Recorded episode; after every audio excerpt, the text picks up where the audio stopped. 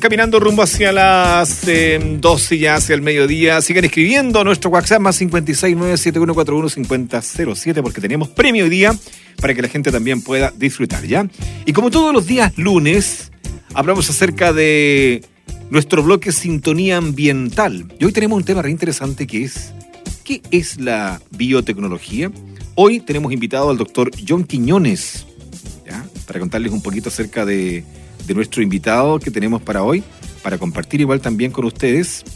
El doctor eh, Quiñones, biotecnólogo titulado de la Universidad de la Frontera y doctor en Ciencias, mención Biología Celular y Molecular Aplicada.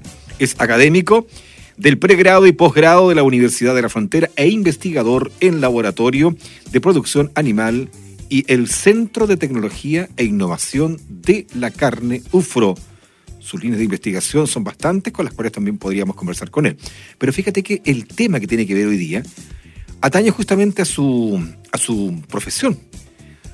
Eh, doctor Quiñones, ¿qué tal? ¿Cómo le va? Buenos días. Hola, Rolando. ¿Cómo anda? ¿Todo bien? Bien, muchas gracias por la invitación y a todos los auditores también les mando un saludo. John, partamos de inmediato, como dijo, por la primera parte. Partamos por lo básico. Cuéntanos ¿Qué es lo que es la biotecnología y cuáles son sus aplicaciones? Bueno, la biotecnología es una ciencia que junto con otras disciplinas y la ingeniería busca a través de agentes biológicos, eh, seres vivos, obtener bienes y servicios. ¿ya? Ese es el y las aplicaciones principalmente yo creo que ha quedado más que demostrado que con la pandemia la biotecnología fue o ha sido más protagónica que nunca ya a través de la generación de vacunas, medicamentos, para probar eh, poder afrontar esta crisis. Y por otra parte, yo creo que algo que nos eh, también nos incumbe a nosotros de forma bien cercana el tema de la inseguridad alimentaria que estamos viviendo como, como país y como sociedad. Ya eh, yo creo que la biotecnología en ese sentido tiene mucho que, que decir. Eh, en general hay también alguna falta de información ahí también por parte de la población en general, donde siempre se relaciona la biotecnología con eh, organismos genéticamente modificados y, todo ese tipo de, de, procesos, pero en realidad es, mucho más simple que eso y, y está mucho más cercano de lo que nosotros creemos. Correcto. Ahora, ¿por qué decidiste estudiar esta carrera y dedicarte a formar nuevos biotecnólogos y biotecnólogas? Bueno, eh, yo tuve un acercamiento con la ciencia desde muy pequeño. nosotros tuvimos la suerte, así como lo ha hecho la Universidad de la Frontera, de invitar de repente eh, niños estudiantes de básica o de los liceos a, participar a estas academias de invierno a, la universidad. Eh, yo en su momento también tuve la oportunidad de, ir a la universidad de muy pequeño y asistir de forma permanente a algunos cursos en algunos laboratorios y eso entonces para mí significó un, tremendo eh, incentivo o, una motivación para poder eh, dedicarme a una carrera científica. Y la carrera de biotecnología yo pertenezco a la primera generación, que se fundó en el año 2007, y ahí entonces eh, donde decidí asumir este desafío, porque igual era en, ese momento bien desconocido todavía lo que era la biotecnología. Y, y la motivación para crear o, o ayudar a formar nuevos profesionales, nuevos biotecnólogos, es básicamente, como te decía antes, hay numerosos problemas que estamos eh, viviendo actualmente y yo creo que eh, las nuevas generaciones tienen mucho potencial y mucho que decir al respecto de cómo vamos a tener que enfrentar estos nuevos desafíos eh, como humanidad. Oye, John, permíteme calcular tu edad, 40 años más o menos. No, no yo tengo 33 años. 33 años. Sí. O sea, tú entraste el 2007 a la universidad. ¿O saliste Exacto. No, no, no, entré al 2007 y de allí eh, no he parado, he, tratado de tener una carrera eh, lo más consistente y escalonada posible, así que... Qué increíble, 30, o sea, un super Mateo, ¿no? Mateo, Mateo, ¿no? Sabes que no, no, no yo nunca me... todo lo contrario, yo siento que yo siempre me he esforzado un poquitito más, sobre todo en matemáticas, así que no, no, de Mateo nada. Ya. Oye, cuéntanos entonces sobre tus líneas de investigación y recientes descubrimientos en el área biotecnológica. Bueno, el, yo trabajo principalmente en lo que es eh, calidad de carne. ¿eh? Esa es una eh, disciplina que la vengo desarrollando más o menos de cuando inicié mi, mi doctorado.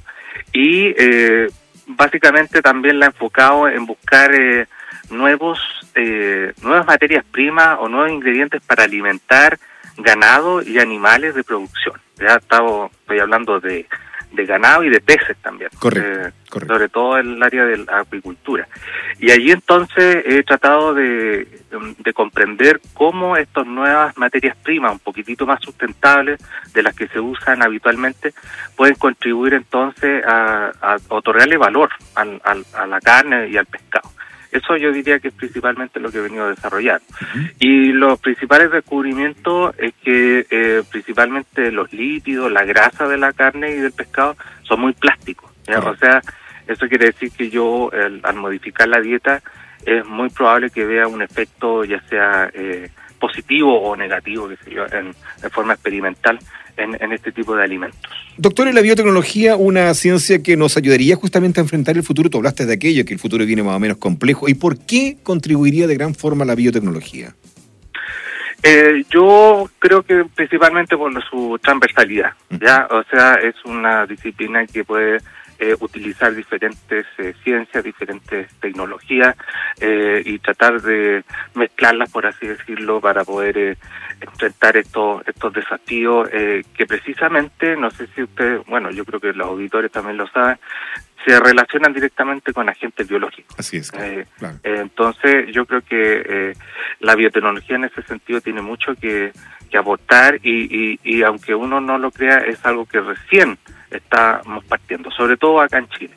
Y por otra, y de punto de vista local, yo creo que también la región de la Araucanía es un reservorio muy importante de recursos biológicos, los cuales la biotecnología puede utilizar eh, a su favor para, para ir enfrentando estos desafíos. Tenemos un laboratorio gigante por acá en la región. Ahora, finalmente, con estos 33 años que tienes, Doc, wow, ¿Qué mensaje entregarías a las nuevas generaciones y a sus padres para motivarlos justamente a elegir una carrera como biotecnología en la Universidad de la Frontera?